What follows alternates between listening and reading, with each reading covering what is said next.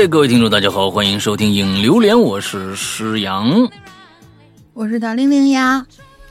大玲玲的这个声音啊，终于呢是恢复的七七八八，但是呢，上个星期啊一呃上个星期依然是这个给大家直播的时候之后呢，哎，还是非常的痛苦，对吧？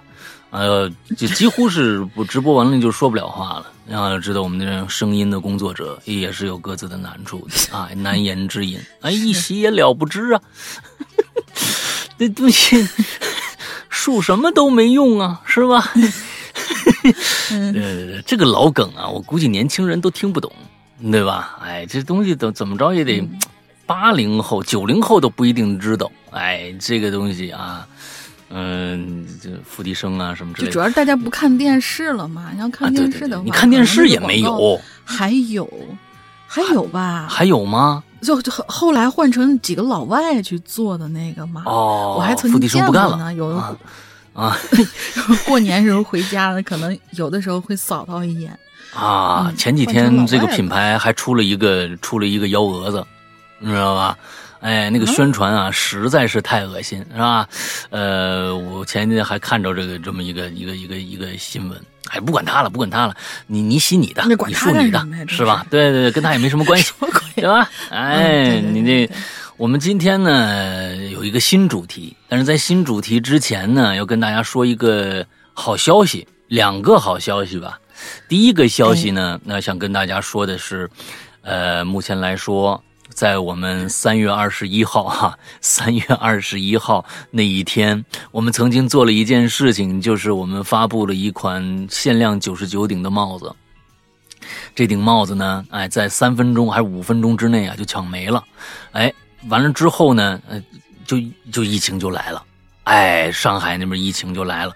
但是呢，这个影响到周边的所有的周边的一些工厂的一些生产。啊，因为就是这个这个风控嘛，各种各样的，嗯，所以一直到现在，那个厂子呀，终于呢，差不多已经恢复生产了。那么，在我跟大家说一下，既然大家等了这么长时间了，我们刚刚开始说说，呃，大家。就是等过年吧，不好不好跟大家说太提前的消息。不过现在好消息来了，呃，已经开始投入生产了，但是产能呢非常的低，因为人家还要管人家，咱们这只有九十九顶啊，可能还要排往后稍微排一下。不过我相信八月份。八月份肯定大家能收到这顶帽子了。大家一想，哎呦，这个这个这个怎么八还要八月份啊？还要办？是的，是的，我不敢把这个口子拉得太大，让大家的那个期盼的心理啊过度的膨胀。所以呢，我只能说，哎，咱们八月份。但是，但是啊，我又给大家拉了一个新口子，在本周五，大家一定要记住啊，在本周五将会。有一个特别特别牛逼的东西啊，等着大家。哎呀，我每次说这个话吧，现在啊，我就有点心慌，你知道吧？哎，我就怕这个东西说完了以后又生产不出来。但是不过呢，这一次带给大家一个全新的，今年啊，二零二二款的全新的 T 恤。这一款 T 恤呢，咱们每一年基本上到夏季都会产一个 T 恤。今年确实又晚了，本按照我的本意呢是五月份就上线的，结果五月份不可能，对吧？五月份咱们也大家知道了，但是现在呢，呃，样衣已经打出来了，我非常非常之满意。而这一次的这一次的样衣，其实是跟帽子是一套的。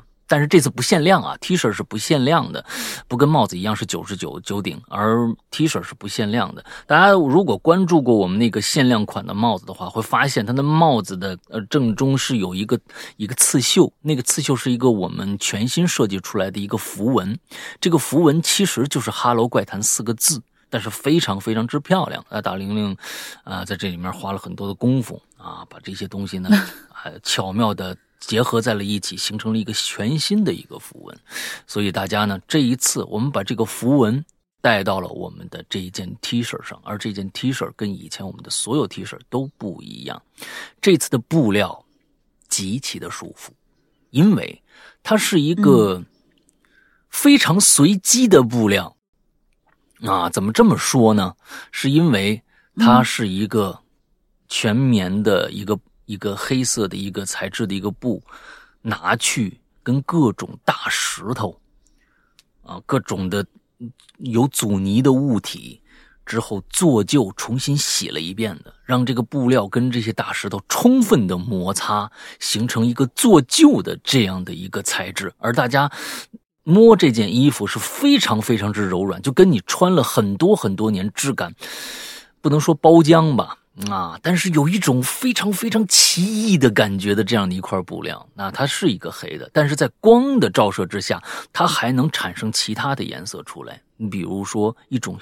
五颜六色的黑啊，五颜六色，这真的是一种五颜六色的黑，呃，而中间呢，这一个 logo 呢，就是我们这一次的 “Hello 怪谈”这四个字的符文啊。那四个字，我估计你们直接看，你们不可能想象得到那是 “Hello 怪谈”四个字儿，那确实是 “Hello 怪谈”四个字儿。嗯，之后大概就是这个样子。我们会在本周五，大家记得本周五正式上线这一款。呃，T 恤，呃，还是在我们的微店，大家到微店里面去搜索“鬼影人间”四个字，就应该能看到“鬼影人间”官方衍生产品店之类大大这样的一个店名，大家关注一下，赶紧关注一下。到了星期五的时候，我们就会发出这一件。啊，这次大家不用抢了，因为是不限量的啊。这次不限量的，赶紧大家去关注一下。而这件衣服估计呢，现在是七月初，还是一样。呃，我们是一个这个订购的这样的一个啊，定制的这样的一个方式，还是订购期是二十，定制期是二十天之后，再有十五天的这样的一个制作期，大概就是这个样子。呃，所以呢，如果你买了帽子，这次买了 T 恤的话，说不定你两件。这两个东西会同时收到，都是在同一个时段收到。可太幸福了，一起一起穿戴，哎，一起穿戴，这是就是一套的东西了。呃，这个先跟大家做一个小小的这样的一个宣传啊，完了之后大家可以去关注一下。OK，大概就是这个样子啊。嗯，我们接着来今天的新话题吧。那新话题是什么？大家来介那个大林来介绍一下。嗯，新话题今跟最近就是，尤其是今天啊，北京这个天气非常非常的，就我们录制当天，北京天气非常非常的契合。嗯，叫淅沥沥哗啦啦，雨天恐怖事件。现在我们外面正在下大雨。嗯，所以下了一夜了，从两点就开始下上了，但轰狂轰乱炸，各种雷炸雷什么之类的。嗯，待会儿要听一首周董的《雨下一整晚》，还是雨下一整夜？我忘了那。雨下一整夜，嗯啊，对，很很好听。嗯，文案是都说雨天啊是浪漫的、温柔的、诗意的、治愈的，是军训和体育课时候我们最想念的东西。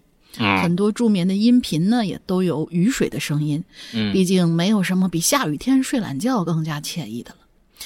但有的时候啊，温柔刀也可以致命。比如说下了雨之后。路面会非常湿滑，嗯，呃，还有一些南方同学们呢，经常被一些，嗯，黄梅黄梅季啊这些的，嗯，就是困扰，然后会造成屋子里面非常的闷热，跟蒸笼一样，嗯，所以呢，当雨水变成山洪啊、泥石流啊，变成渗漏进屋里的导电的一些隐患，变成附着在墙壁上回南天，就是你擦也擦不掉的那些水痕。变成甚至变成一些冲刷掉现场证据的帮凶，嗯，这样就不是什么好事了。所以，大家来讲讲雨天有哪些可怕的故事。雨天啊，每年咱们这个季节啊，中国的很多的省份都会遭洪灾啊，是前段时间也是啊，现在估计也是，呃，很多省份它可能是地理的。构造的问题，那本身就易发洪灾。水呢，本本身这个东西，所有的东西少了不行，多了也不行。水能载舟，亦能覆舟。每一件事情，其实啊，我们看到是好事其实多了以后，不见得也是都是好事这个水这个问题，嗯，每一个经典的桥段，电影啊，电视剧。主人公一旦遇到悲惨的事情，外边一定下雨啊，他就哭着喊着奔就奔走在雨中，是吧？哎，那个那个哭天抹泪的那样一个状态，衬托他那心中的澎湃的那种伤感，对不对？哎，还有就是基本上一些作案啊，穿个雨衣，雨夜。穿一个非常帅的一个雨衣，一个一个，啊，戴着戴着大兜帽的这么一个看不见脸的杀手，拿着一柄钢刀潜入的其他人的这样的一个啊，这个这个家中啊，开始行窃呀、杀人呐也好，各种各样的，哎，都跟雨天有关系，哎，所所以说呢，这个雨呀，衬托的就是一种。阴郁，那因为下雨，它肯定阴天嘛，对吧？阴郁，但有的时候呢，也不一定。像我前段时间看到的一个，啊，也有太阳雨。你说对了，前几天我看了一个，呃，我在节目里面也介绍过一个韩剧啊，叫做《我们的蓝调》，中间有一段雨实在是太感人了，是一段太阳雨的情节。呃，一个十六七岁的高中生，两个高中生之间的一段。跟雨有关的非常呃幸福的一段戏，那段戏真是催人泪下。也有幸福的，所以呢，呃，一个事物呃在某一个人的心境当中，有很多人，比如大林特，其实其实大林就比较喜欢下雨，他比较喜欢这个出去啊，出去卖风去。完了之后一下雨啊，下雨啦，出去披头散发就跑出去了啊！这这这这，我们带着洗头膏洗洗浴，洗浴液。完了之后大庭广众就开始搓。哎呀，这个时候终于来了，家里停水半个月了，那种之类的，那也有但他对雨的理解不一样，对吧？哎，所以咱们看看鬼友们都是怎么也不行了，也不行了，也不行了。自从这对上次。那个事儿是吧？啊，二零零二零二零年发生的那件事之后啊，有点就是创伤后遗的那种感觉。哎，对，现在那那天那天特别那什么下冰雹嘛，就大家都知道，就是北京各个区的冰雹大小都还不一样。那天大家拿出来 PK，我们通州区鸡蛋那么大，嗯，然后经历过那次事情以后，上次下冰雹。老大 特别逗，我我我们我在群里面给大家发语音，我声音都是颤的。我说是外面现在在下冰雹，我我我的房顶我好担心。嗯，然后老大说啊，你那边不会又要塌了？我说那倒没有，但是我现在心慌。啊，对。对，会真的会，嗯。那天你看，这北京多大？我们俩都在通州区啊，他在宋庄里边，他那边下的哗哗哗哗，我这啥事儿没有啊？我说什么什么？你那下下什么冰雹啊？对对对，这冰雹到最后也没来我这儿，我估计啊，就他那一个房子上面哗下冰雹，这这啊，这看准他了。我我给他们。我给他们形容是什么？就是跟你脑袋上套一铁桶，然后外面有人拿着那棍子一直敲那种声量大小是一样一样的，嗯，就特别特别巨大。上次我那个那个屋子出事那次也是，我嗯，就是老大家那边风平浪静，我们家这边电闪雷鸣，这这这，哎呀，我这我这做了什么坏事了？我是不是？是是是是是，你终于认识到这一点了啊！啊，好吧。看看今天咱们鬼友都干什么坏事了啊！来第一个，嗯，今天鬼友的故事不一定都跟鱼有关系啊，可能大家还没找着那个点，我们先来念念看。嗯，匆匆那年同学，Hello，山羊哥、龙鳞小姐姐两位主，哎，老大，我突然想起来一个一个事儿啊，嗯，就是我我排序的时候是按照他留言的顺序排的，但是第二位同学白轩红同学想让我来读，那么第一个你来好不好？好好好好好好，嗯。好。那白轩红好，我记住了。匆匆那年，Hello，山哥、龙鳞小姐姐两位主播好。爱吃猫的鱼又来了。下雨天的恐怖经历，我还真是遇到过一次。哎，那是几年前的雨夜啊！本来呢已经准备睡觉的我，一道闪电突然就在我眼前划过啊！在那一瞬间的光亮之中，我看着一个人影站在雨中。哦，经过大约几分钟，又一道闪电。啊！我看见啊，先前那个人影似乎移动了一点离我更近了。但还是因为闪电只是一瞬间的光亮，我并不确定那个人影是不是移动了。只是下这么大的雨，我心想谁站在雨里呢？大玲玲，但是没带洗头膏啊啊，是吧？就算是乞丐也会找个地方躲雨呀。但是，此时在我心中隐约升起了一种莫名的不安感。我不知道那股不安是从哪儿来的，可是呢，我也不敢朝那个方向去看了，也不想再去想那个人影了。第二天早上雨停了，我走到客厅的时候，发现两行脚印，水脚印的水脚印的水已经干了，只留下一些黑黑的印记。我瞬间一阵头皮发麻呀！莫非我家里进贼了？我检查了一下门窗，没有被撬动的痕迹呀，家里的东西也没被翻动过。而那天晚上家里就我一个人，没别人。莫非昨天晚上那人影进我家了？好在此后就没遇到过。不是你这个心也太大了，就那一次就够呛啊！我跟你说，此后没遇到过。这类事儿了，行吧，今天留言就到这儿。祝石阳哥越来越帅，龙鳞小姐姐越来越嗯哼，这个哈喽怪谈越来越火。我是爱吃猫的鱼，下次再见。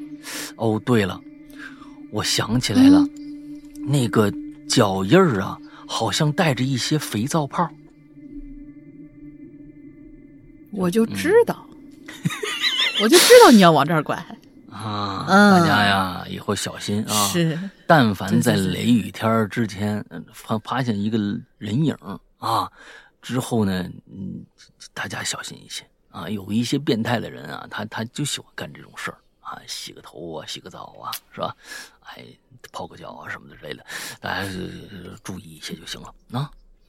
你这辈子吃什么也没有调料包了，我跟你说，嗯。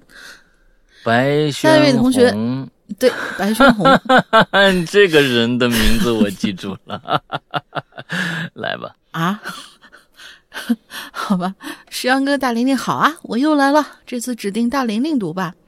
话说石阳哥大玲玲真的不记得我是谁了吗？好伤心呐！我在太平间，不是哦，sorry 啊，我在平行空间开始留的言，吓死我了。嗯，关于下雨的事情，我倒是。真没有多少恐怖的，但是有一次不知道是心理暗示呢，还是真实发生的，反正呢是我最近遇到的比较邪乎的一件事儿。嗯，我中考考完了，初中毕业放假的时候，跟我的朋友出去玩我们呢是在海南岛的某个酒店住下的，嗯，住的正对电梯的那个房间。当时我朋友美其名曰说：“嗨，这多方便呢。”于是呢，我推脱不过，我就一起住下了。第一天的时候，没有任何异样，只是在晚上我们四个人玩牌的时候，我朋友随口说了一句：“哎，你看那窗户那儿，怎么感觉站了个人，正趴在窗户里往那儿看呢？”我遇到过类似这样的事情很多，也跟他们说了很多，我就以为他们开玩笑，下意识的转过去。但是应该是心理作用的原因吧，我真的在雾蒙蒙的玻璃上看到一双眼睛直勾勾的正在盯着我，不由得被吓了，吓得叫了一声。嗯，那跟我说有人的朋友也被我吓了一跳，也看向了窗户。过了几秒，就责备一样的说：“你瞎呀，我吓唬你呢。”我有些不解，但是也又往窗户那儿看了一眼。哎，好像是没什么，于是就作罢了。当天晚上我们玩到了半夜一点才回去，倒头就睡。第二天早上没有发生什么事儿，嗯，但是呢，就在第二天的晚上，我正睡得迷迷糊糊呢，突然听到阳台上有拍玻璃的声音。哦，我当时以为是我朋友没有带上钥匙，进去之后呢，把门撞上了。我在心里头骂遍他祖宗十八代，然后站起来准备去阳台开门，却好巧不巧的瞥了一眼我的隔壁床，发现我的朋友正在那张床上睡得正香呢。嗯，我那时候就要拉开阳台门了，我手一顿，然后我就迅速的往阳台上扫了一眼，瞬间我又看到了那个在隔壁房间看到的那双眼睛。这一次，我们俩对视了，我直勾勾的盯着他。这一次，我直勾勾的盯着那个眼睛，嗯，然后我就向后退了一步，随手呢就掏了一个塑料瓶子，然后一下把门打开了。为什么要掏塑料瓶子？估计手边也没有什么，就是那没有什么趁手的兵器是吧？你这个东西你找了一个什么？你他他旁边只有农夫山泉，你说他要 他但凡他但凡有个巴黎水的瓶子，对吧？啊！拿起来，哐当一下，你你不觉得拿起来，拿起来，你不不觉得应该说轻还是太轻？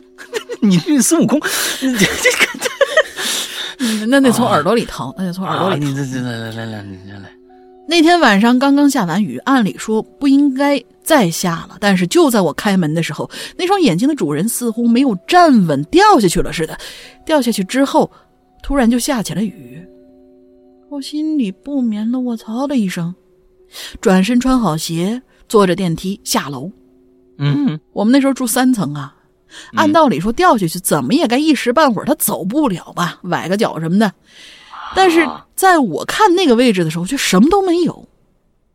等我回去之后，开了门，让我就看到了这辈子都忘不掉的一幕，那就是我的朋友起来了。而他此时此刻正在模仿我刚才的动作，打开那个阳台门，手里还拎着一个塑料瓶子。哎呦！我赶紧跑过去把他拉，把他拉回来，他这才清醒过来。之后我们就换了酒店了。我就问你，你怎么回事啊？你朋友说他当时看到了我站在阳台上。向屋里扒着门看呢，他一愣神儿，我呢就瞬间变了形状，就只剩下了一双眼睛直勾勾的盯着屋内，同时敲玻璃的声音梆梆梆的响了起来。我听完之后也傻了，因为他的经历跟我那是出奇的相似。这时候我才开始庆幸我们换了酒店。那天晚上到底遇到了什么？我始终也没弄明白。这件事儿之后也就作罢了。好啦，事情叙述完毕。如果有懂的，能不能科普一下那什么玩意儿啊？我我真的有点慌，不知道是不是缠上我了。毕竟我现在还在海南岛，只不过换了个酒店。哦，你现在正在海南岛啊？啊，应该是正在海南岛度假啊。那不过呢，这个东西没法科普。如果能科普的话，是啊，那这个这个是吧？那咱就跟人家就和平共处了啊，就是有有一说一了。那都这谁知谁能知道呢？是不是？这个东西就感觉上是一个平行空间的概念呀。最开始你不是太平间，不是平行空间吗？对吧？你看你你说着说着，你说人确实在平行空间。哎，这好像是一个那个外面那个人呐，是不是就是你自己呀？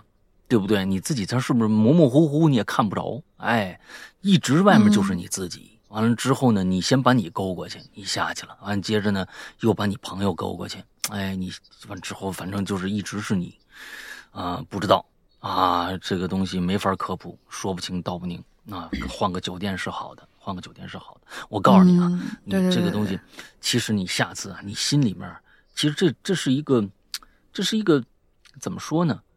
呃，哎，这是一个怎么怎么说啊？这是一个，呃，预兆不是预兆，应该是一个念想，也不是一个念想，就是你心目心里边有一个一个一丝，呃，哎呀，我这该怎么来形容这个东西呢？就是说，你怀了一丝邪念，造成了一件事儿，你知道吧？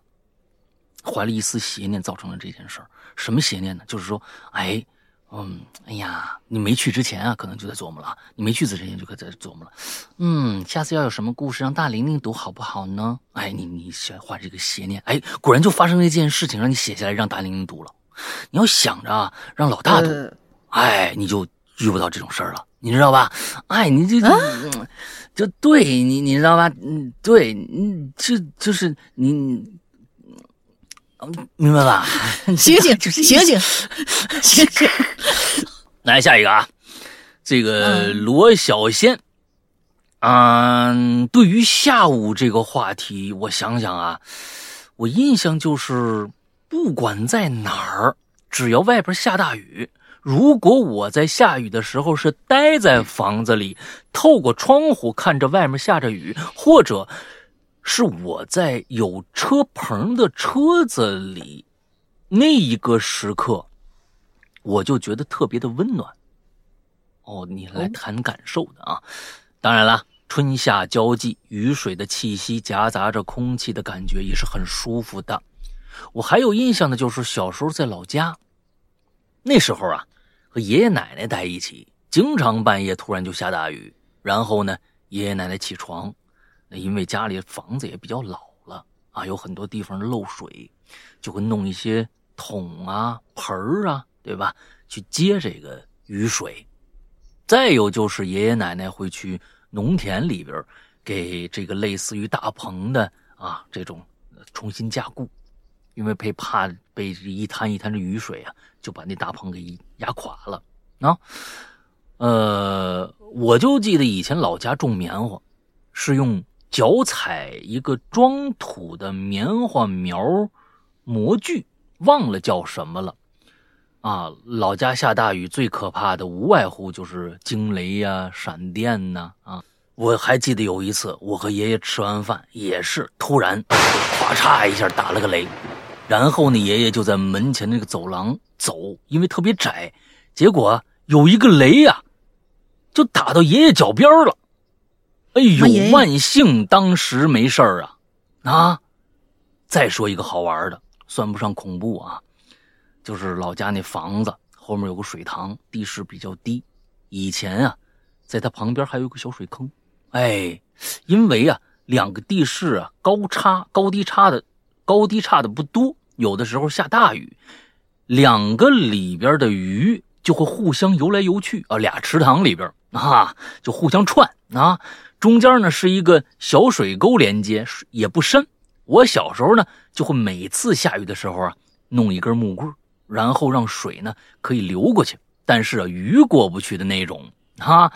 呃，虽然到现在为止啊，我也不是特别爱吃鱼。嗯，哎呀，如果说下雨恐怖的事儿，那倒是有一个，也不知道算不算。那就是啊，下雨之后，我经常能看着一个人呐。在那儿洗头，啊，也不知道怎么的，他就是每次呢，他也不是我们村民，反正呢，一下雨他就洗头，就出现这么一个人，完了就凭空消失了。接着呀，遍地就出那个蚯蚓，哎呦，我觉得挺瘆人的。好了，就说这么多吧。龙玲姐，那是你吗？嗯，石阳哥啊，我是这个小罗，后会有期了。天热记得喝多喝水，注意防水哦，呃，注意防暑哦。好吧，谢谢你啊，哎，分注意防水。天热记得多喝水，注意防暑。哎，注意防暑啊，天，哦，对对对，天。你看来这个这个这个现象快变成一种自然现象了。你看，又有一个鬼友提到了，哎，在他下完雨这下雨的时候，会发现一个奇异的女人在那洗头，啊，完了之后地上还出多出了很多蚯蚓，是吧？哎呀，这难道是一个诡异的啊民间传说吗？是吧？嗯，不知道啊，但愿不是吧。嗯，大玲玲，你见过吗？日本有日本有裂口女。是吧？中国有洗头女，头灵，洗头灵，对，可以。哎呀，行行行行行啊！家里的水不是水嘛，不要钱嘛啊！好不容易凑到一次下雨，还下这么大，多爽啊，对吧？每次都是这样的心态啊，带来一次非常爽快的一一个一次沐浴的经历，对吧？挺好，挺好，挺好，挺好。啊，是是是是，挺好挺好。哎，但是我老家有一种有一种说法啊，就是下雨天是不让洗头的。啊，你还真能接得上？这是真的，这是真的，这是真的。我妈，我从小，你不觉得吗？我从小我妈就告诉我，下雨天不让洗头，不知道为什么。哎呀，你就是那么叛逆呀！你就是有那种反叛的精神呐！你就是想试试到底有没有事儿啊？事实证明没事儿啊，所以你就上瘾了，对不对？啊！哎 呦，这个呀，不错啊，不错不错不错，来来来，下一个，嗯嗯，行，下一个段啊，主播们好。说起雨天恐怖事件，我第一反应是雨夜屠夫林过云。哦，林过云是有真有这个人吗？我我查查，你先念着。嗯，不知道大家有没有听过这个事件啊？我今天要讲的事儿虽然没有那么恐怖，但也绝对称得上是诡异了。哎，真有啊，真有。小时候啊，啊，呃，就林过云这个人是吧？嗯嗯嗯嗯嗯。啊，他叫呃，就是树林的林，然后那个。过去的过，然后云彩的云，这个就作为咱们的进去密码吧。林过云，嗯嗯，小的时候呢，在农村赶上不下雨，地里的庄稼又缺水，我们呢就会用传统的漫灌方式去浇地，嗯，而且往往是要浇村里，哎，是要浇村里排着队一起交。这多了一个字儿，好像是这要村里排着队一起浇。这不有一次，我爸呢早早的就去地里等着浇地，可是天都黑了，都不见我爸回来。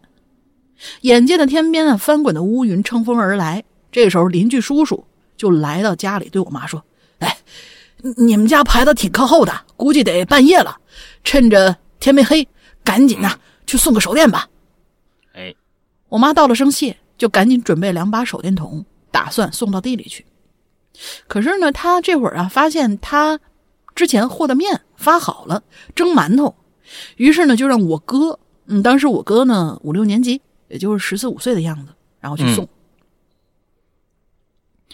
我呢听了也嚷嚷说我也要去，我也要去，但是被我哥和我妈双重拒绝了。我妈是不放心我，眼看着要下雨，我年纪小，又是女孩。我哥嘛，大概是嫌我烦，走得慢。像他这个岁数的农村小男孩啊，东跑西颠的，摸呃摸瓜溜枣的，胆子也大。即便天黑了，跑个来回也用不着多大功夫。于是哥哥就穿上了雨鞋和雨衣，带上两把手电筒和一件大人的雨披，就出门了。出门没过多久啊，天呢就哗哗的下起了雨。又过了不知道多长时间。反正我约摸着我妈蒸的馒头都出锅了，十几二十分钟吧，估计。我妈我哥哥呢还没回来，我跟我妈正在担心呢。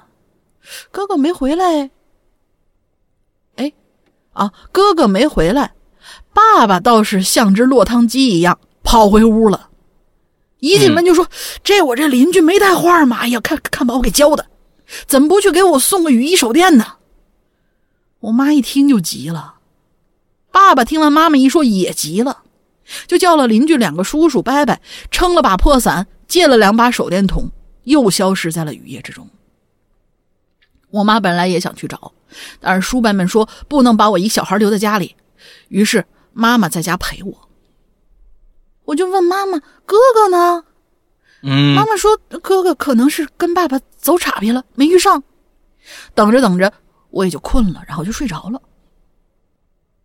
一觉睡到第二天醒来，我发现哥哥是回来了，但是发烧生病了，在家躺了大概两三天才好。嗯嗯嗯嗯。后来我就听我妈妈说那天晚上的事儿啊，说爸爸和叔伯们是在我们是在去我们家地里那条，呃，是去我们家地里那条路稍偏一点的一棵大槐树底下找到哥哥的。大家注意，槐树哦。嗯，看到他那时候啊，冻得浑身发抖，问啥都不吭气。之后呢，就被抱着回来的。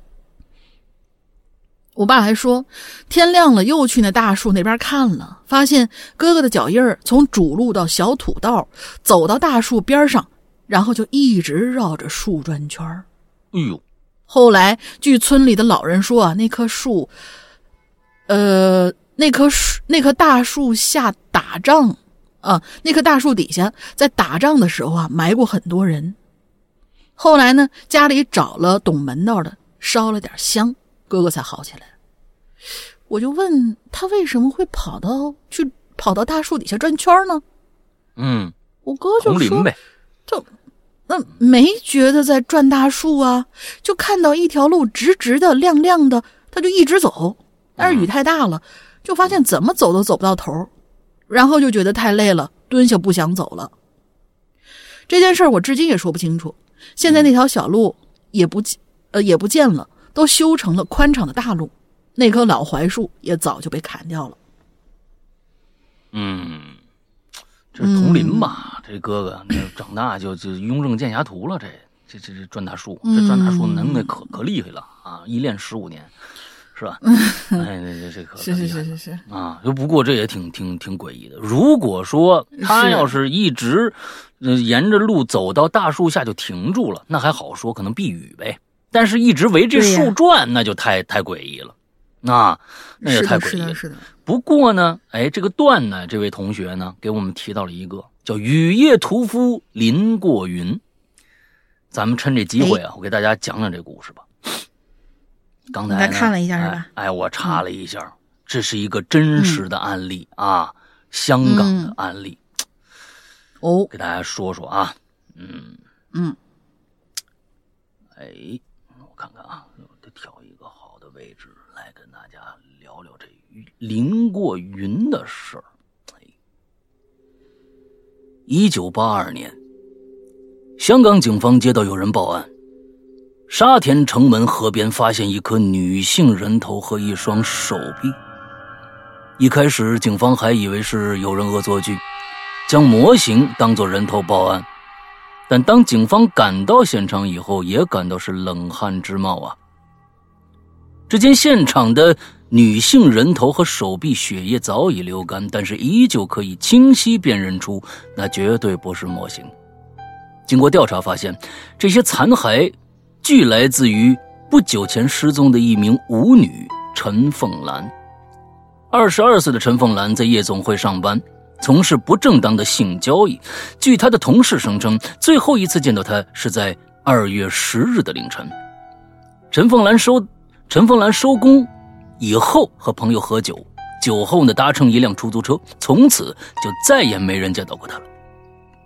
就在警方调查陈凤兰所乘坐的出租车时，又一起失踪案发生。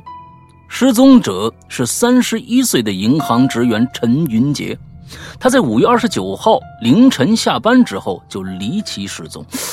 这银行职员凌晨下班，这这不可能吧？这这这什么意思呀？无独有，你看这赶紧切换切换人物。无独有，六月十七日，又有一名女性被害，同样是在凌晨下班以后离奇失踪。最后一面，呃，最后一名被害者是十七岁的女学生梁慧欣，她在七月二日参加完尖沙咀的谢师宴之后，搭乘一辆出租车，随后呢就失去了消息。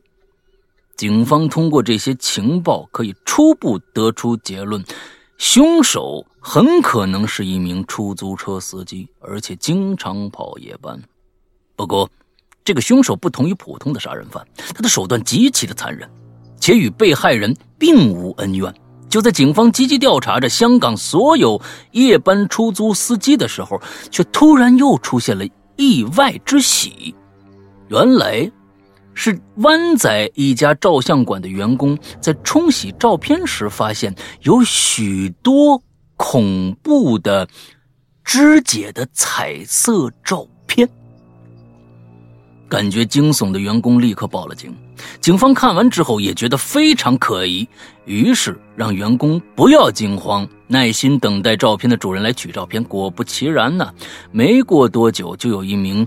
年轻男子上门取照片，而他正是二十七岁的出租车司机林过云，也是这起连环杀人案的真凶。哎，说真带劲呢嗯，警方立即对林过云进行了逮捕，并且呢，在其家中搜出了大量有关肢解尸体，并且对尸体性侵的录像。一时之间，人证物证俱全，林过云。也交代了自己的犯罪过程。他原名叫林国玉，自幼出生在一个贫困家庭，父母的冷淡造就了一个沉默且内心变态的他。作为一个夜班出租车司机，他先后杀死了四名女性，其中一个，其中第一个受害者陈凤兰，被他用电线勒死以后，这个侵犯其尸体，这这变态。然后呢，用电锯将其肢解抛尸。第二、第三名受害者都经历了同样的遭遇。至于最后一名受害者，林过云自己也不清楚为什么要杀他，只能说林过云的内心已经彻底黑暗，他的变态心理驱使着他犯下了累累罪行。因为他犯案都是在雨夜，因此他也被称为“雨夜屠夫”。那就这意思吧。就我全程听的感觉，我特别像是，就是上次你对你说的那个那个叫那个叫叫什么来着什么来着？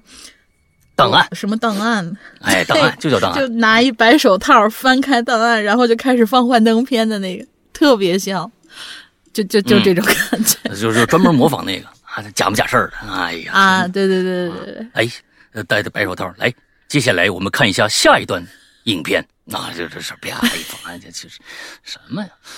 嗯，好吧，嗯、这个感谢这个段啊，给我们带来了一个啊叫林过云的这么一个雨夜屠夫的故事。虽然你没讲，但是我觉得还挺有趣的啊，给大家补充一个这个嗯知识点。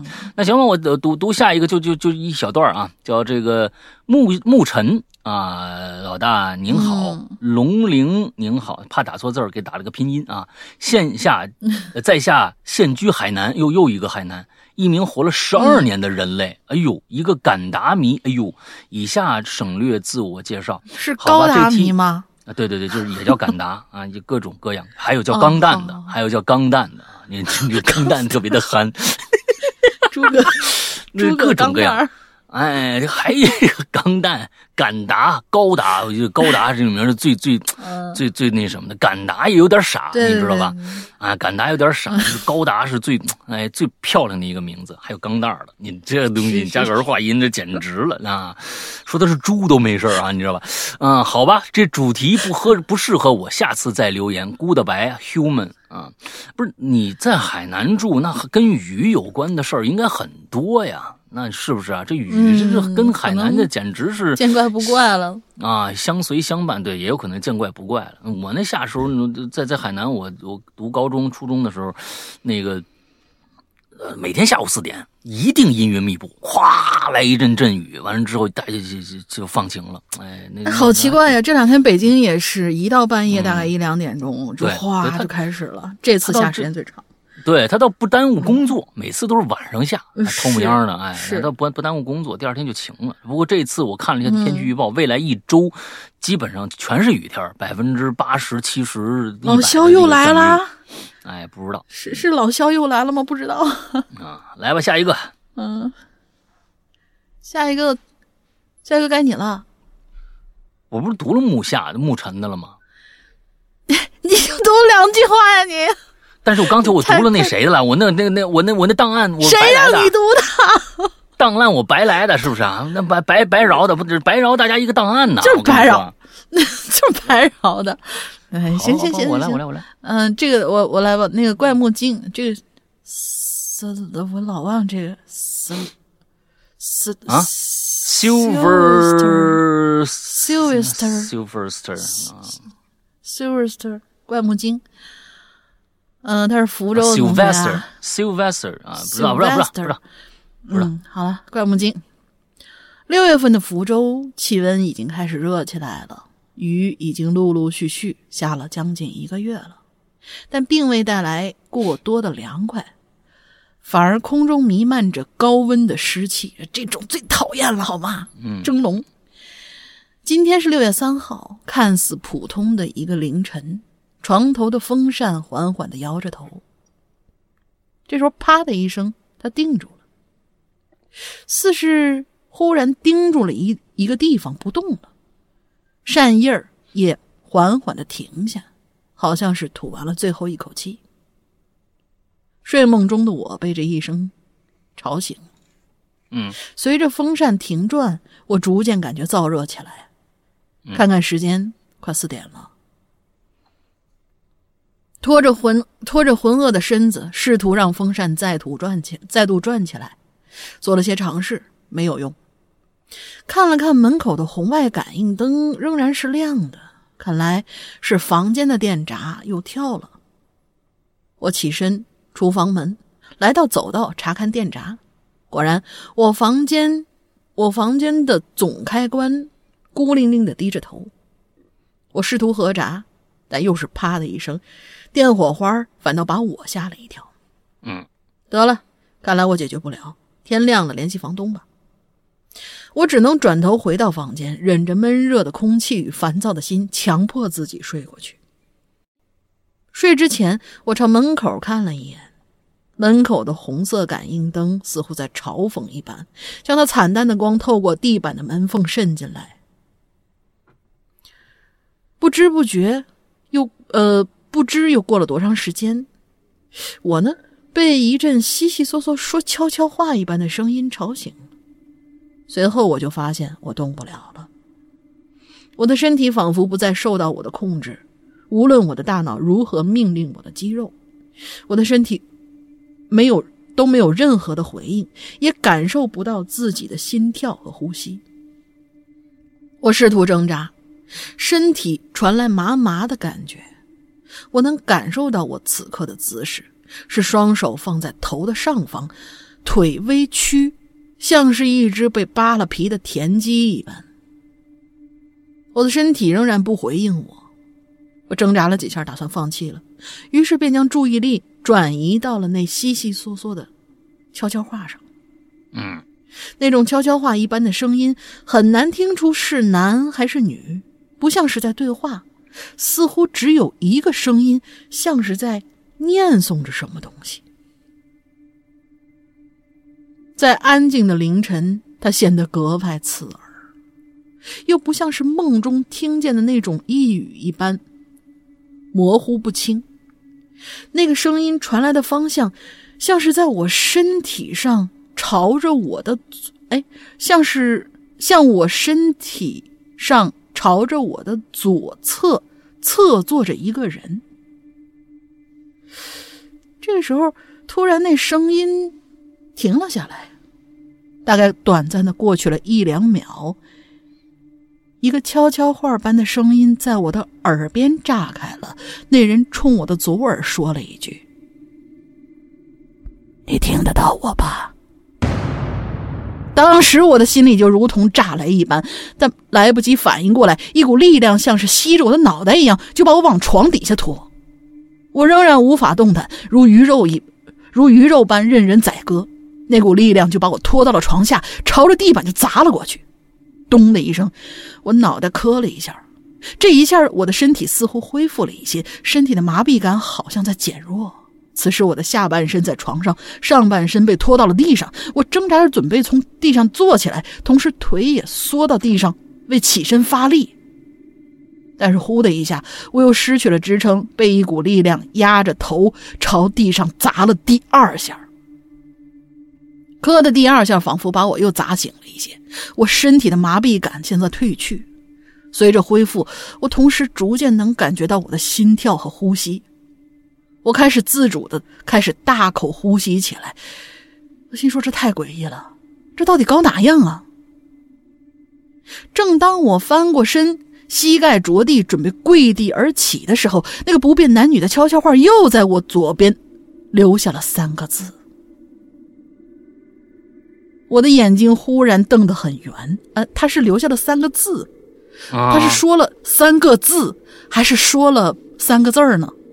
我我不知道啊，它是上面是引号，然后三个字儿啊，对，我的眼睛忽然就瞪得很圆，他又在摁我的脑袋，朝向地板，正巧我的跪，我的姿势是跪着的，就像磕头一样，咣的一声又砸了下去。嗯，这时候我突然睁开了眼睛。哎，我我发现我仍然躺在床上，双手放在头的上方，腿微曲，像一只被扒了皮的田鸡一般，这跟我被拽下床之前的动作一模一样。我大口着喘着气，刚刚那一切太真实了，这就是传说中的鬼压床吗？我仍然不能确定那是梦。那东西在说悄悄话的时候，那喷在我耳旁的气那么明显，以及我身上的麻痹感还在慢慢淡去。那我到底有没有被拉到床底下去啊？说起来，被拉下去的时候，一直被摁头，没机会朝床上看一眼。那会不会还有另外一个我，还躺在床上呢？那种吸着我的头往下拽的抽离感，会不会是我被？会不会是我被拽出去灵魂的感觉呢？惊魂未定的我看了眼门口。那红色感应灯的光仍然肆无忌惮的侵犯着门缝底下的黑暗。我突然察觉到这事好像还有一些不对劲的地方，赶紧微信房东。呀，我说的那俩字儿，对不起，赶紧绿色图标给房东。突然就变得搞笑起来了，跟他说明了跳闸没电的事儿，以及让他找人修的时候注意一下走廊红外感应灯的电路。看看红外感应灯的开关电路是不是被短接了。等到后来，我下班去吃饭的时候，才看到房东给我的留言，说跳闸的问题已经解决了，另外感应灯开关没有问题。我心里噔的一下，心说如果感应开关没有问题的话，那么是什么东西在我门口站了一夜呢？哎。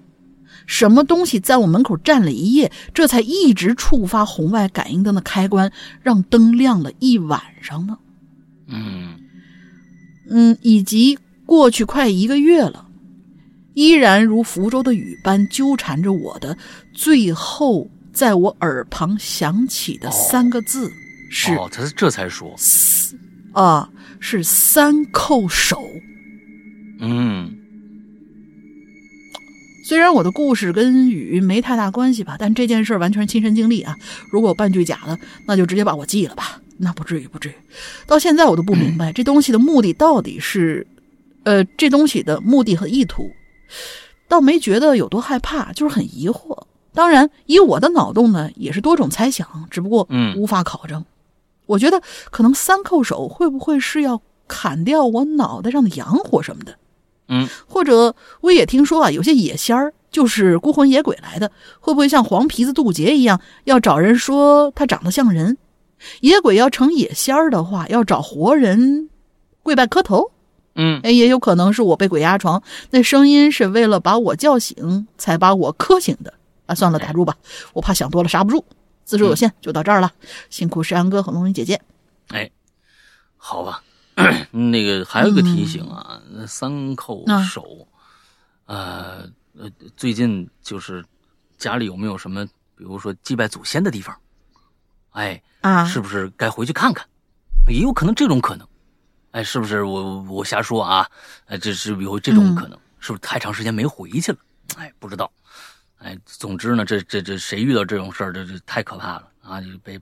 被压着还没没真人，还看不着。哎，你这后边这三口手，嗯，挺挺可怕。行，你这这够长的，那我下面俩啊，行都行。好吧，那个叫弑神。雨天的时候倒没遇到什么灵异事件。你看大连亮，这这个题目啊，大家好像确实是在雨天的时候，不像你经常出去洗头，也遇到遇不到什么事儿。你知道吧？你我也不是你，对吧？你你遇到你肯定你出去洗头的时候，大家遇到一一些呃志同道合的人啊，什么之类的，是吧？那那也说不定啊。待会儿再听听。那下周题目，下周题目，老大你想，行吧？嗯，我我也想不出什么。来，先看着雨的没有什么灵异事，但是还是遇到过比较后怕的事情。你看，还还有后怕的事情啊。北方北方的习习惯下阵雨，是比较大的那种。地上啊，容易起雨雾，啊，容易挡住视线。那个时候呢，我还是一初中生，啊，女生，本来打算去补习班学习的，哎，偏偏就遇上这么一场大雨。因为是晚上，加上下雨，周围根本就没什么人，但是我总觉得背后啊毛毛的，就打着伞呢，想快些走。我正快步走的时候。前面突然呢，就来了一个打着黑伞的男的，就那种比较魁梧的那种啊！我下意识就躲他，结果那男的轻经过我身边的时候啊，啪嗒一下就把我胳膊抓住了，力气特别大，当时我吓得伞都掉了。然后啊，他就朝着你吼，说你干嘛呢？啊，我什么什么？然后就朝着他吼啊，我就朝着他吼，我说朝着他吼，对对，我说你干嘛呀？你耍流氓啊，什么之类的啊？那男也没说话，就朝他另外一边啊喊了一声。哎，这男的朝他另外一边喊了一声，我也没听清楚喊的是什么。我当时就觉得不妙，我抡起伞就朝他打过去了。然后我踢了他一脚，他就松开我了。我就不顾一切的跑啊，赶紧跑吧，一直朝人多那个商场的方向跑。我是听着后面有人呐在那骂，啊，在那骂大雨天你洗什么头什么之类的啊，你你你这在那骂，那谁不知道？然后就紧随着脚步声，我幸亏跑得快呀。然后啊，然后啊，正好看着一个居民正开门呢，什么意思？你是跑一小区了吗？我就向他求呼救，他大概也明白什么。就给我留了个门，我进去以后啊，就把门锁上了，然后呢，拉紧门把手，紧张的听外面声音。那男的还真来了，在外面撞大门，震得我手都麻了啊！然后那给我留门的人就问我：“这这这这你们俩是私人恩怨吧，还是怎么回事啊？你跟大概跟我说一下啊！”啊，我就跟他说说了一下大概情况。那居民呢，就朝门外那个人喊说：“你你你别别撞了！”撞什么撞？人家不就洗个头吗？你你你你再撞我就我就报警啦！然后那男的就不撞了，骂骂咧咧的，好像啊他身边还有一个什么人，他就跟他的同伴说呀，大概是到手的货又跑了什么的。我靠！我等外面没声音了，才敢松开这个啊拉着把手的手。之后啊，那好心的居民呢还真帮我报了警，然后在。警局做了笔录什么的，当时真的给我吓惨了，以至于现在啊都不敢在暴雨的环境里一个人走。你你这还没啊？你说雨天没到遇到什么灵异事件？咱们这不不不是什么灵异事件，不必须是灵异事件的啊！就这种事儿已经够可怕的了，比灵异事件还可怕。对，很可怕啊！这太明目张胆的了。你这这这个就好家伙，就是下雨天就敢啊！下雨天就敢这么干啊！强抢强抢民女，强抢洗头民女，这个东西，我跟你说，你幸亏你是这这是你你也没洗头啊！关键是为什么有一些洗头的人不被别人拉走呢？这真是丧尽天良了，为为民除害也好啊，是不是？那 这东西，哎呀，嗯，对，好吧，真是这真的可怕，这个真可怕。行吧，下一个是的，太可怕了。蒋老板可是好久没来了。啊，嗯，是的，闭关呢。石石阳哥，大玲玲好，美玲子回来了。哦，嗨，他是前几天啊，在在在在朋友圈里，我看着这个故事，哈，我看着这个故事了。呃，他把这朋友圈这故事拿来了啊，就就是说美玲子回来了。你 这名字啊，叫做在一场下着雨的夜晚。漠河镇的人呢，都躲在家里，狗们也不叫了。外头的雨是又急又嘈杂，敲击着人心，让他们的脸色是愈发的苍白。美玲子那年二十岁，模样好，模样好，岁数也好。提琴的人呢，把院子里面那草都踩平了。美玲子躲在屋子里头，任由父亲的呃劝说，都不肯开门。他把门锁反锁得很严，却在心里啊给另外一个男人留了个后门。这男人姓崔，在镇上小学当老师，教的是语文。一天傍晚呢，天突然下起了雨，他在学校门口啊碰到了来接弟弟回家的美玲子。崔老师二话不说，用自己的伞呢，将姐弟俩呀送回家了。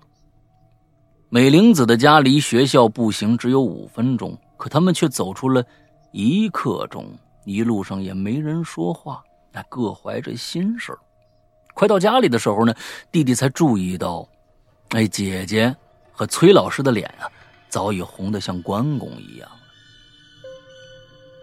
南方多雨。那天以后啊，每逢雨天，美玲子就会早早来到学校等着。那镇子也不大呀，一条狗的叫声就传遍了。很快，他们俩的事儿可就传到美玲子的父母的耳朵里了。父亲就说了：“他们俩才貌相当，这门亲呢，咱们就定规下来了。”那这句话放出去以后啊，几天，崔老师呢就提着礼品去美玲子家提亲，刚到门口，他就愣住了。院子里停着一辆外地牌照的桑塔纳轿车，美玲子的父亲呢正跟一个大背头的男人交谈甚欢。屋檐下呀，挤满了来看热闹的男男女女，男人们的嘴里呢抽着好烟，女人们嘴里呢嚼着糖果，他们的嘴呀都说着好话。外边的天儿飘起了蒙蒙细雨，几条流浪狗在雨雾中啊。对着一个远去的背影叫个不停，那是一个洗头的女子。哎，又来了，严肃点啊！嗯，严肃点。美玲子从家里冲了出来，没跑几步就被母亲拉回去了。就在半个月之后，美玲子出嫁了，天气呢开始晴朗了。可当接走美玲子的那辆桑塔纳轿车路过学校门口的时候，天空一道明闪呐！几声炸雷过后，雨滚滚而下。有人说，在雨中听见了美玲子在车里的笑声；又有人说，不对，那应该是在哭。崔老师将自己锁在了下课后的教室里，偌大的黑白，啊，偌大的黑板上。是他今天教给同学们的一首古诗，名为《题都城南庄》。题都城南庄，在剩余的空白处，他用粉笔写满了“美玲子”三个字字体很小很乱，密密匝匝的，犹如窗外刮过的暴风雨。原来呀。美玲子父亲的那句话“才貌相当”，这个“才”。是钱财的财呀，也就是一年以后吧。美玲子的弟弟告诉崔老师，他姐夫的厂子呀破产了。第二年又告诉崔老师，他姐姐呀离婚了。第三年，崔老师打听到美玲子去了更远的南方，好像是在广东。镇子里的人都说不知道美玲子在广东干嘛，又似乎。都知道她在广东干嘛。年底，从广东打工回来的人说，美玲子死了，死在一家歌舞厅的包厢里，听说是吸毒过量。那天起，只要是天阴了，崔老师就会举着一个。崔老师就会举着一把雨伞站在学校门口，似乎在等人，嗯，又像是在发呆。路过的人总会开句玩笑：“崔老师，求雨呢？你这儿？”啊，没错，那雨果然下起来了，而那把雨伞却偏离了崔老师的脑袋，在他的身边悬着，伞下头。并没有人，可崔老师却小心翼翼的往前走着。天渐渐黑了，雨越下越大，他的脸上满是雨水，顺着记忆的流淌，淌进了无边无际的雨幕当中。许多年后，崔老师依旧是镇子的小学。老师，他也早就结婚了，有了孩子。那首名为《题都城南庄》的古诗，随着一届又一届的学生一次又一次的出出现在黑板之上，而那如同雨点般的三个字“美玲子”不见了。崔老师将它们刻在了自己的心尖儿，一碰到雨天，心就会疼啊。一九九八年，这一届的学生中，有一个就是我，而美玲子的弟弟就是我的同桌。他告诉我，他们家的院子里有一堆柴火，上面蒙着一块遮雨布。每到刮风下雨的时候，遮雨布就会啪啦啦的响，接着这股阴风就会绕着院子打转，然后冲出院子，朝着学校的方向飞去。每到这个时候，他的父亲就会站在门前叹气呀，他的母亲就会躲在屋子里抹泪儿啊，而镇上的人都说：“嗯，那是美玲子回来了。”嗯，挺好。嗯，小罗不知道为啥我，我不知道为啥我想起一首歌啊，《漠河舞厅》。哦，对。虽然没什么关系啊，但是就就就隐隐约就突然想起了这样一首歌。哦，我还以为范晓萱的那个啊那个洗澡歌呢。来来来，那 严肃点儿。啊，今天是过不去了啊！我们每一期呢都要贯彻一个主题嘛，对吧？啊，就是雨天洗头嘛，对吧？唯一要贯彻下去。嗯，行吧。嗯，小楼的最近的这个这个写作水平是极度的提高，而且人家好像也加入了这个。这个这个这个作作作家协会了啊，人家加入作家协会了，挺好的，继续写下去吧。这个故事挺棒的，里边有非常非常多的嗯隐藏的一些暗线的东西，大家可以去自己去琢磨一下。嗯，挺棒，挺棒，挺棒。来下一个，没有放进怪藏里有点可惜，这个简直了。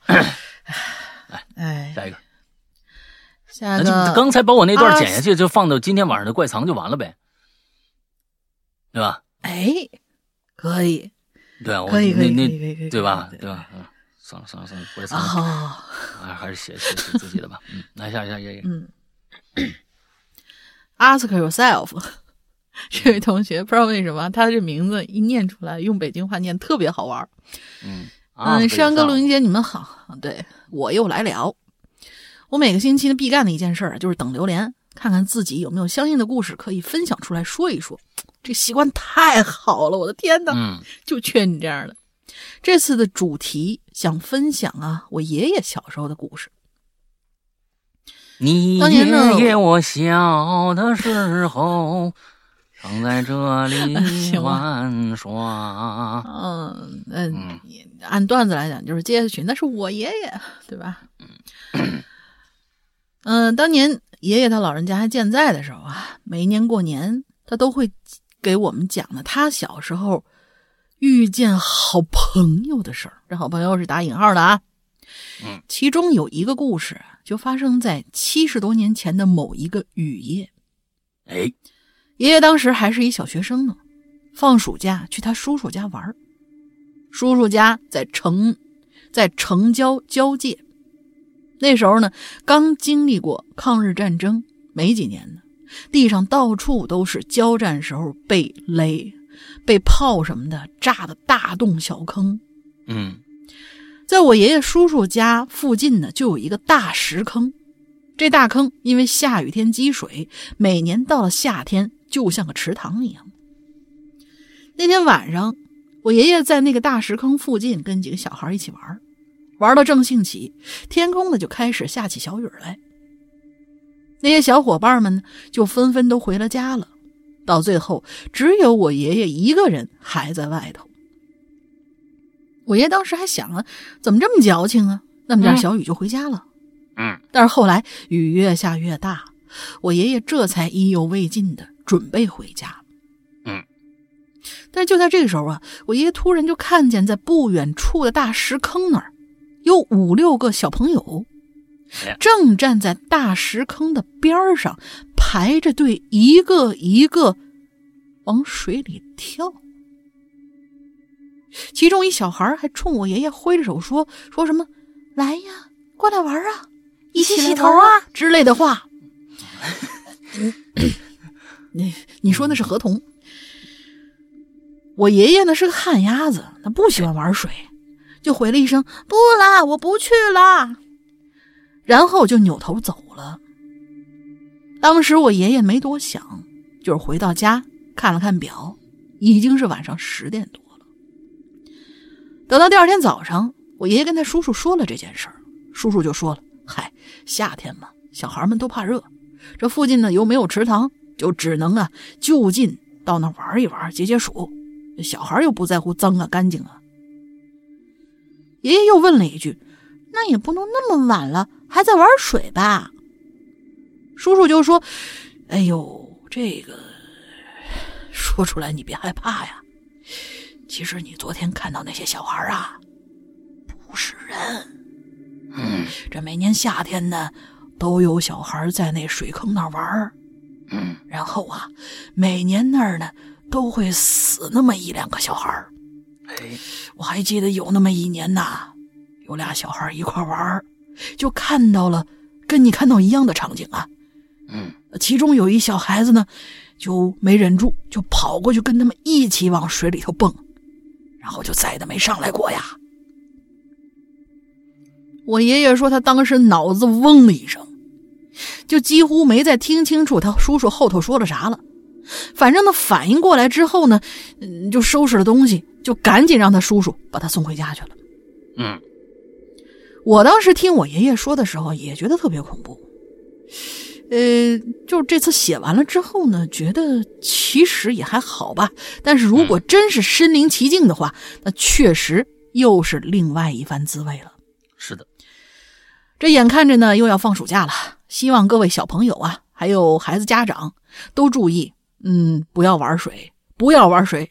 呃，我觉得他这样说不要玩水啊，有点绝对，不要在这种安全有安有安全隐患的地方玩水。人家底下写了，除非是对，除非是去关专业的游泳馆学游泳，或者是什么水上乐园的游泳。希望今年夏天不会再有这样的悲剧发生了。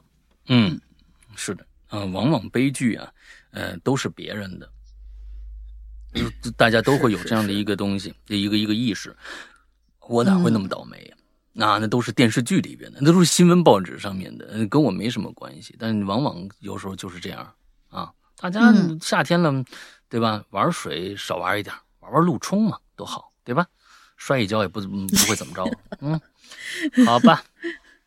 嗯嗯、下一个啊，叫何空。哎，这个他是今天咱们这是最后一个了，但是呢，他这个超长，他讲了好几个故事啊，讲了好几个故事。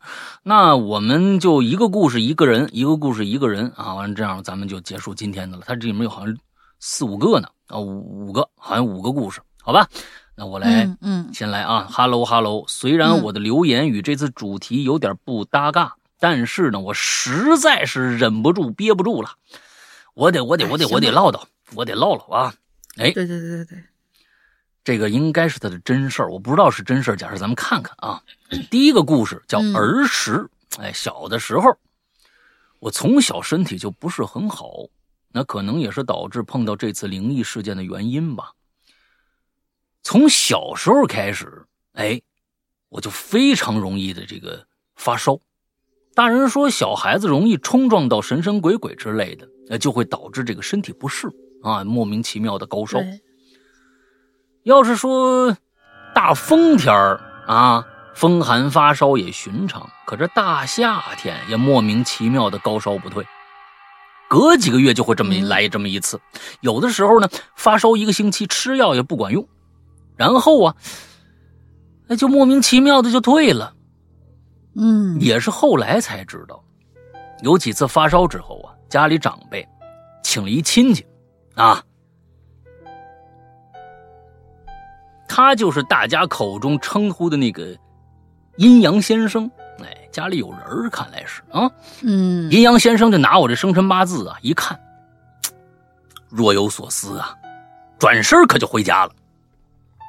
过了不久，又来了，带来了这么一个小型的这么一稻草人儿，也不是那种有鼻子有眼儿的啊，就是隐隐约扎了那么一个人形出来的那么一个稻草人儿。接着呢，阴阳先生就把我生辰八字啊用浆糊贴在这草人身上了，口中是念念有词，哎呦，凌空的，在我房间房间的几个方向啊抓了几下。阴阳先生干枯的手，啊，紧接着又指向这稻草人：“替身，替身，灾厄不伤。”念完，就放了一把火，把稻草人啊在院子里就烧。等到稻草人全烧完了，火渐渐灭了，这长辈呀过来看了看我，就发现呐，哎，这烧已经退了。阴阳先生说这叫替身解灾。这样之后，过了好长一段时间，这奇怪的高烧又来了。家里又找这位阴阳先生，啊，阴阳先生皱了皱眉头，只是嘱咐回家呀，你烧点纸钱就好。果然，烧完纸钱儿，这烧就退了。那这是他第一个故事啊，儿时。来看第二个，来，第二个故事叫和尚。我呢，因为是个艺术生，高三的时候呢。一般都要参加绘画课的集训，就像考前突然抱佛脚那种感觉吧，应该是美术生的必经课。突击，我们那学校呢？突然抱佛脚，那个有点怪异啊！突击抱，突击，突击抱佛脚，对，突然抱佛脚，嗯，对对对。呃，抱佛脚和突然都有突然的意思，我感觉。突击抱。我们那学校呢，嗯，在兰州城郊区的偏远地方。路程对于农村来的我呢，感觉也还好吧。毕竟从家里进城也总是这样一路颠簸。嗯，还没靠近学校，我呢先是看到了一座大工厂，有好几个烟囱啊，滚滚的在那冒着白烟。哎，车子距离工厂越来越近，那大烟囱呢，我也越来越看得细致。直到绕过工厂，在前面的空地上呢，出现了一栋孤零零的楼房。当时我看了看附近，除了工厂之外，空荡荡的一片，唯独就那么一栋教学楼矗立在空地上。嗯，学校教学的地方和宿舍还有食堂都在这栋楼里。周一到周五上课、吃饭、睡觉，没别处可去。食堂的饭菜真是……吃不下，呃，就是做的难吃呗。终于啊，熬到了周末了，我呢就想着，呃，约几个同学进城玩玩呗，顺便改善一下伙食。嗯，我们呢就一起去了。公交车坐了好久啊，就跟同学一行六人到了中山桥附近，下了车。没走多久，突然呢，我和另外一个同学就被人从后边给抓住了。回头一看，是一个穿着僧袍的和尚。嗯，和尚两只手啊，一只手抓着我，另外一只手抓着我同学。我刚想开口问咋回事啊，我同学先骂上了：“骂呢，骂呢，骂呢！”哈哈，与几位小朋友有缘。卖你们个佛牌子，保佑你们考试高中啊！和尚一开始嬉皮笑脸的开始给我们夸赞，并且说这东西也不贵，就几块钱一个。我们呢就看这和尚啊，客套的说着吉利话嗯，初来乍到的我们几个学生呢，也就动了想花点钱的念头了。这毕竟考试之前嘛，嗯，保个平安顺利也好。我同学就伸手从口袋里掏出零钱，和尚见了，立马就伸手，几乎是夺了过去。嗯，我把我同学给夺急眼了，说：“你骂呢骂呢骂呢！这这和尚，你出家人怎么抢钱了呢？”说着就互相争夺起来了。那和尚看你这小孩怎么一点都不好惹呀，急着就骂起了方言，反正我是一句没听懂啊。我同学见状也用方言还击。总之，可能也是对牛弹对牛弹琴。其他同学这时候也都围过来了。当时大家可能看到这个和尚啊，哎，当时他呃，当时大家可能看到这个和尚都有点怕了。他们是怕和尚吗？我我总觉得是人应该是怕和尚，是和尚怕了，感觉是没有。你再往后反正最后僵持不啊，反正最后僵持不过，六个人只好每人买了一个牌子，才悻悻的离开。那肯定是他们怕了呀。嗯，对对对对，那为什么怕那和尚呢？很凶吗？我们呢，买完之后，和尚开始洗头了，你知道吧？啊。你和尚开始洗头了，你这太可怕了！那传说中的啊，雨天洗头人又出现了。哎嗯，那肯定，那肯定是发生在二零二零年初的时候。那时候我啊确实是没头发，对，啊啊啊啊！是吧？对上了，哎，有可能，有可能。嗯，我们呢就小我买完之后啊，就小步快跑，越跑越远。那和尚却依旧在后头不依不饶的骂。之后我们也就没当回事儿，六个人依旧开开心心的玩了一整天，去白塔山爬了半天的山。本来还想着到山顶上，到山顶塔上看看，据说那山上还有个庙。可惜大伙儿都太累了，也没到山顶，都被太阳晒得不行了，纷纷说：“这咱们去吃点好的吧。”然后半道儿就下山去了。嗯，在城里吃了点东西，就坐公交车长途跋涉回学校了。啊，这就完了，这个故事是吧？对，第二个故事是遇见了一个不太那么正经的和尚的故事。啊，洗头和尚。那关键是，我是觉得 这个这个到底你买这符有没有用，你得扣题，你知道吧？这故事写的呀，哎对对对对其实这里边关键就是这服务，如果说最后还真有用了，哎，那这故事就有意思了，一下就变翻翻起来了。尚也横的有道理，对哎吧？，一一个呢说就嗯根本就没用，那也也写一下，那那说明啊，这就是一个疯和尚。还有一种可能呢，你考试时候啊，这和尚啊来监考了，你这太恐怖了，和尚来监考了，好恐怖！那 什么鬼呀？那是！哎呀天哪！你得你得写，嗯你要不然这故事就没魂儿了，你知道吧？主主线没了。是的，是哎的，是的。哎嗯，你得你得写。第三个故事叫噩梦。嗯晚上呢，还有该死的晚课。我同桌是个女生，哎，见我们白天城里逛了一圈之后啊，哦，她写她这这这接着的，这是接着的，啊，是啊是啊是接着的，哎，是接着的，对呀。第哎一段到学校嘛，第二段哎从学校这这出来玩儿，第三段回去上哎课啊。哎，这这晚上就回学校了。晚上呢，因为还有晚课，那这我同桌是个女生，见我们白天城里逛了一圈，怎么每个人还挂了个佛像回来的呀？就问啊，哎，你们这哪儿买的呀？哎，我们几个碰了个和尚，说这东西啊，那保佑考试顺利，就就就就就就都买了一个。哎，你喜欢吗？送你得了。我顺势就把这佛牌给摘下来，递给女生，并没有详细说起这强买强卖的事儿。想想啊，有损我这个男子气概。毕竟啊，六个男孩，你是吧？被一洗头和尚，你强强强买强卖，你这多就说句多没份子是吧？下课以后，女生拿着挂坠啊，哎，还挺高兴，就回宿舍睡觉去。我也回宿舍呀，太累了啊，倒头就睡。毕竟逛了一天了，睡着了呢，迷迷糊糊的，电话响了。我这拿着手机一看，哟，我妈打来的。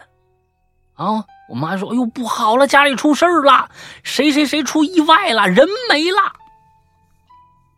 我听的是真真切切，但这名字说这名字呀，我我好像听着了，但又不记得了。脑袋里转了一出，转了一圈什么意思？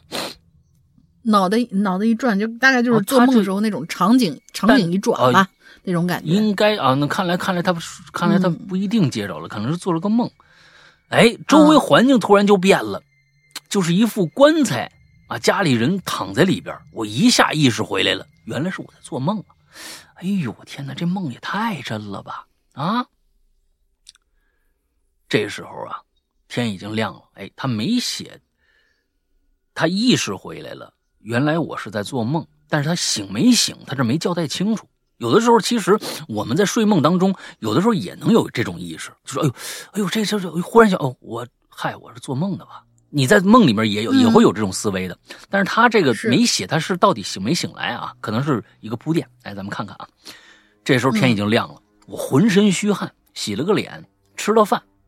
走到画室，啊，昨天呢，我不是送一佛牌给我那女同学吗？哎，这女同学已经在了，就问我小涛啊，怎么了？昨天晚上没睡好啊？怎么没精打采的呀？嗯，哎，人问我了啊，哎呀，是昨天晚上做了个噩梦，你早上给我给我吓醒了。我边抱怨边把话剧呢拿出来，准备啊开始速写。哎，画着速写。我刚说完，这女生就奇怪的啊了一声：“啊，你晚上也做噩梦了？什什么叫也叫啊？你你你也做噩梦了？啊？”女生点点头。我连忙把这大致这个梦的情况跟她叙述了一遍。女生居然说她梦的非常的类似。哎呦，我们宿舍不止我一个人做噩梦了，姐妹们都做噩梦了，真的好吓人呐！我一听，顿时头皮都麻了，赶紧找来室友问了问，昨天晚上到底他们做没做梦？果不其然，所有跟着挂坠有跟这个挂坠有过接触的人，几乎全都做噩梦了。我心想，肯定是跟我们那个啊给我们卖我们东西那个洗头和尚有关。我要想办法告诉几个室友啊，我把想法。告诉了几个室友，大家努力回想这个和尚到底什么样子。因为是美术生嘛，啊，一般对人的这个特征啊，多少会有确切的印象。但是呢，我们六个人居然谁都想不起来这和尚的具体长什么样面面相觑，只记得那是一个洗头和尚。哎。第二第二，就这洗头这个事儿是坐实了是吧？啊，光头洗头，嗯，对对对。哎，那你说这和尚他洗头用的是洗发水还是洗面奶呢？不知道啊。那反正有一些就秃头的人，就是说洗头膏和洗面奶都一样 啊，就反正浑身就涂一遍就完了，是吧？哎，明白了。接着第四个了啊，倒是挺省的。哎，第四个了，第四部分。第四个，第四个这小标题叫上身。哎，开始出声了。哎呀，这和尚的事儿啊，越想越累。上完早上的课之后，吃完午饭，身心俱疲。我想呢，回宿舍赶紧午睡一会儿吧，不然下午的课非得打盹不可。宿舍的舍友呢，也都回去了，都在休息。我呢，就迷迷糊糊的睡着了。嗯，这时候我就突然听到这，呃，这时候我的室友呢，就突然听到啊。剧烈的床上翻滚的声音，哎，呃，这应该是室友他之后告诉他的。抬头一看，是发现，呃，是发现的我呢，正在床上打滚呢，就喊了一声：“哎，小唐，小声点你这午休呢都。”我室友当时以为我是醒着的，就喊了我一声。但是喊完之后，发现翻滚依旧在继续。没有停下来的意思。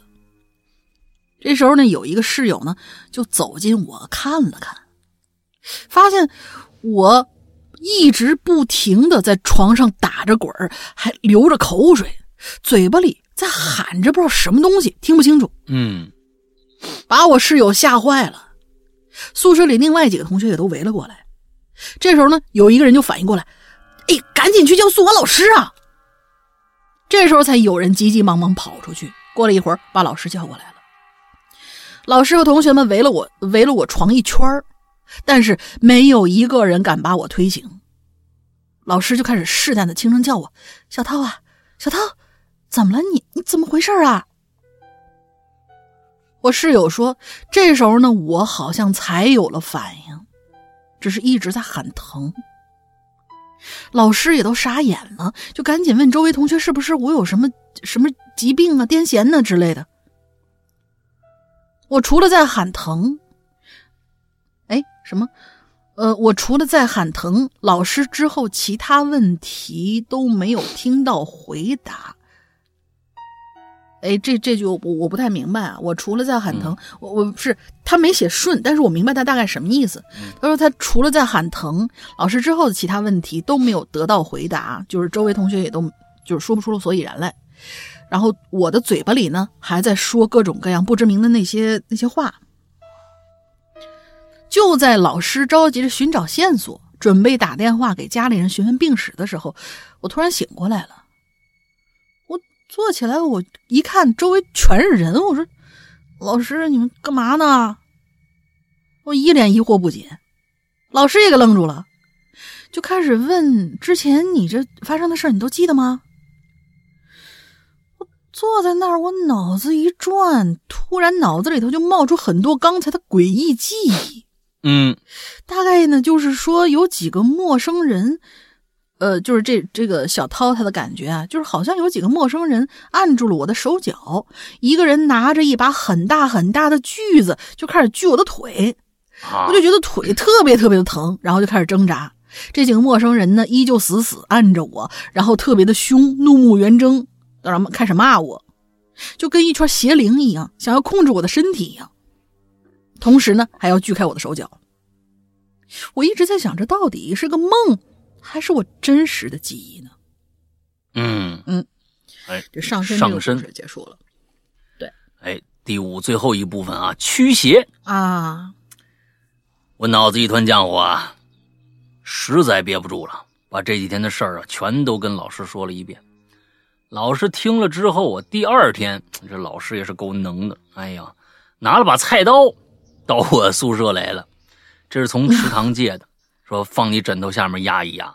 哎，这也不是啊，有这样的说法，有这样的说法，剪子、菜刀什么的。啊，嗯在学校里面居然公开的啊，这这个执行这种啊非物质文化遗产的这种、这种行为啊，是吧？啊，你们几个啊，反正你们几个 之前买的挂坠呢，别带了，全都给我，我处理一下。哎，老师还是个能人，你看别说，之后啊，老师就把挂坠都收走了，帮我把菜菜刀呢就放枕头下边了，哎，叫我们一起到学校外边。哎，学校外面是一片空地啊，旁边种满了树。老师说这些都是槐树，你们赶紧把这些佛像啊都倒挂在树上，并且呢，在树下呀赶紧烧点纸钱，公开这这公开执行这种非物质文化遗产的这种、嗯这种这种事这种事情啊，真的是啊，嗯那回宿宿舍以后呢，我又回头看了看倒挂在树上这些佛像，哎，之前正立着的时候呢，看呢只是普普通通的吊坠现在倒过来看，却又像一个个挂着鲜红细绳的鬼脸儿。你的眼睛够好的呀！你这回了宿舍还能看到那么小的那个、那个、那个、那个、那个、那个挂坠呢？你这个东西，嗯你要是当时看的话啊，这这是远视眼嗯真好啊！在这之后啊，每个宿舍都配了一个助教老师。奇怪的事儿呢，也就告一段落。学校后边的工厂依然天天开工，大烟囱也是二十四小时不停的冒着烟。但是说来也奇怪，我好像从来没有看到里边有工人忙碌的样子，直到哦，有一天，这还挖了个坑。鬼影从高中听到大学，再到大大学毕业工作，谢谢鬼影的陪伴，祝两位主播身体健康，祝节目越来越好。在这里特别感谢嗯我的朋友帮我整理故事文字，啊，你也不给人家留个名儿啊，是不是？你感谢一下，让人听到你的人的名字在咱们节目中出现，不是都更好吗？是不是？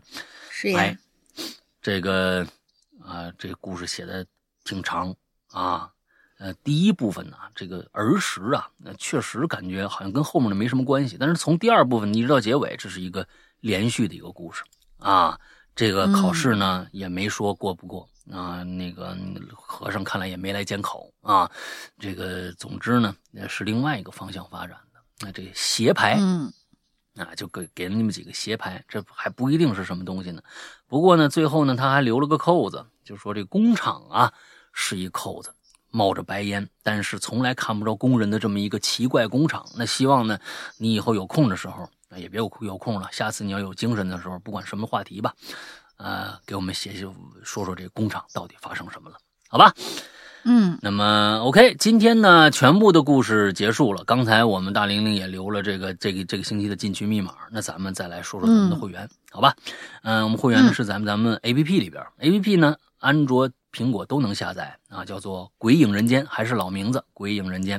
安卓这儿一定要注意一下，嗯、请一定，我们说有一个叫豌豆荚的这样一个商城。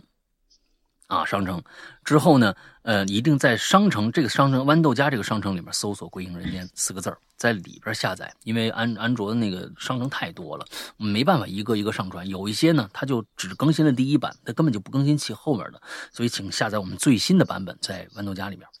之后，嗯啊，安安卓还要说一下，安卓现在我们是没办法注册的，真的没办法注册，因为前一段时间我们被黑客攻击了，所以我们嗯就是只能用一个这样的一个办法啊，先暂时缓解这样的一个攻击的一个方式。所以现在大家呢，很肯定你下载了安卓的 APP 以后，你你那个收的那验证码是没用的，所以注册不了。不过有办法，请大家加这个呃绿色图标能聊天能付费的这么一个社交软件的一个号，叫做“鬼影会员全拼”。鬼影会员全拼这样一个号，完了之后，我们可以手动给你这个注册啊，手动给你注册，真的很麻烦，但是大还大家还得等一段时间才能修复这个 bug，好吧？哎，进去以后呢，嗯，我们我们的榴莲，我们的奇了怪了，都能在 APP 里面收听，而且能够收听到完整版，这点大家嗯有些人已经知道什么意思了，对吧？就是因为最近，嗯对吧？那个大山，对吧？好几期都没有，嗯对吧？嗯，那那这是什么原因呢？是因为我们我们我们也我们也不想再跟他较劲了，因为较劲了好几较较好几个星期了，呃，无果啊，无果，这就是强权啊，啊，这强权压制啊，对吧？哎，完了之后就没办法，我们就只能就是这么悄无声息的就来吧，嗯，哎，里面能能听这些免费的都能行啊，完了之后下面接下来呢，嗯，还有一些付费的。单个的小故事，那个呢，大家自自己看着喜欢听哪个就行了，嗯，付一下费就行了。完了之后还有一个叫，就是一个独立专区，叫做会员专区，这个就是我说的会员，在里面有丰富的内容，但是必须付费才能打开。那么呃，里面有非常丰富的。刚才我们提到了怪藏，其实怪藏这是我们会员专区里面其中一个小的栏目，叫做怪藏，每个星期更新一集，就这一个，就这一个怪藏里面有两两两百八十集。故事最少两百八十集、九十集的故事了，每一集都是一个单独的小故事，非常非常的精彩。更别说其他的各种恐怖的、悬疑的、推理的，那比如说《咒怨》呐、呃《午夜凶铃》啊，这两个经典的日本 IP，你们看过电影、呃看过电影了，但是你们一定不知道原著是什么样的。所以这两个嗯非常非常值得听，还有各种各样的本格推理的故事，呃，反正总之内容非常之丰富，而且我们的会员服务是日日更新，每天都有新内容更新，所以呢，喜欢我们节目的人，呃，真的去支持我们一下我们的会员服务。大概就是这样。嗯、如果呢，大家有一些呃关于会员的问题，甚至有一些已经成为会员但没进我们会员群的，也请加刚才我说的那个啊那个号，呃，鬼影会员的这个号啊，鬼影会员全拼的这个号，嗯、因为嗯，成为会员以后。一定要进我们的 VIP 群，这样子我们呃大家能找到大部队，以后有什么通知啊什么的，有还有一些小的福利啊什么的，都可以在这个群里面发。啊，完了之后，比如说大玲洗头的那个、那个呃雨中洗头的照片呐、什么之类的，都能发到我们的群里面去。啊，你说这些服务呢？啊，完了之后啊，我们也只能有靠这种服务去吸引啊，吸引人了，是吧？哎，完了之后呢，那都可以，大家都可以看得到啊，有朝一日吧。嗯、总之呢，呃，建议大家都去加我们这个群啊，都去加我们这个群，是会员的朋友啊，呃，大概就是这样啊。如果还有什么、呃这个不明白的，可以加这个号去问一问，咨询一下，好吧？那么嗯今天的节目差不多了，大玲还有什么想说的？我再也不洗头了。你再也不洗头了？OK，那最近雨天可多呀，啊，雨天多，你你不能浪费啊！这未来一个星期北京都要下雨的，嗯，好吧，那么今天的节节目到这儿结束，祝大家之后快乐开心，拜拜。拜拜。